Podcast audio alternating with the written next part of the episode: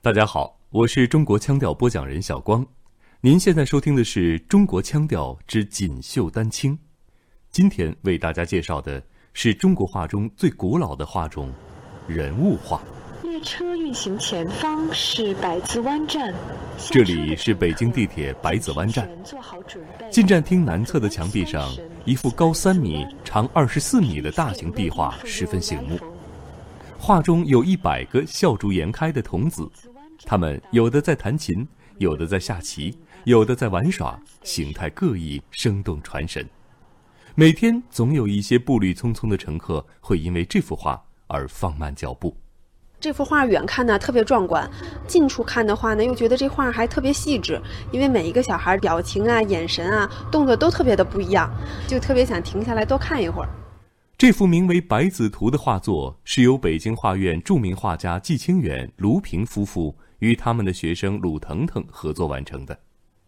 季清远说：“百子图与百子湾谐音，这幅作品表达了创作者对过往乘客的美好祝福。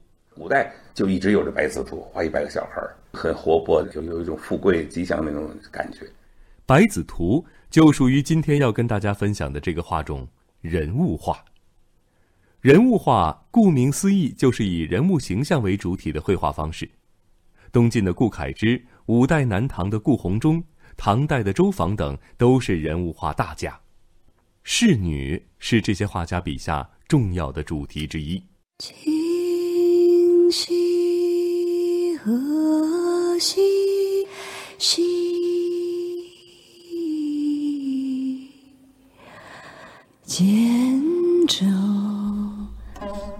中流，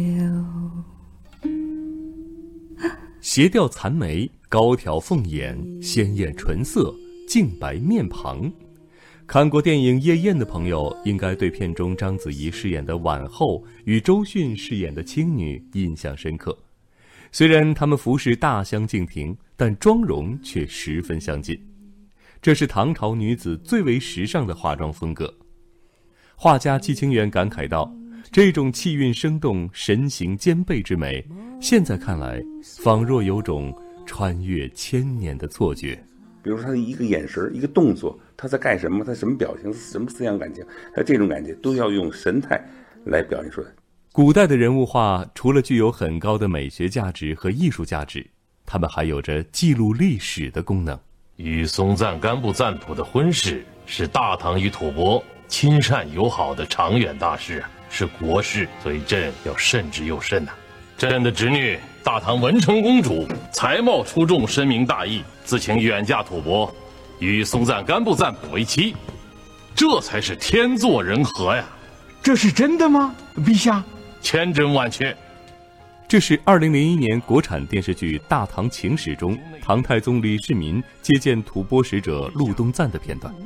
唐朝大画家阎立本的传世名作。步辇图就是记录的这件盛事。画中唐太宗李世民明显要比其他人物身材比例夸张很多。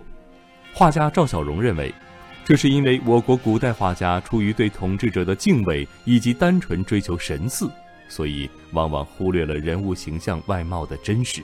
帝王将相在当时所画画的人心目当中，那是至高无上的。因此呢，作为绘画者，要表达某一种。主观的感受，它的一个基本的手法就是扩大主要人物的造型。据了解，直到近代，以徐悲鸿、蒋兆和等为代表的艺术家们提出将国画改革融入西方绘画技法，才促使人物画朝着写实的方向发展。无论是仕女图的雍容之美，还是帝王图的大气之美。亦或是写实之美，体现的都是人物画画家对于时代的理解与把握。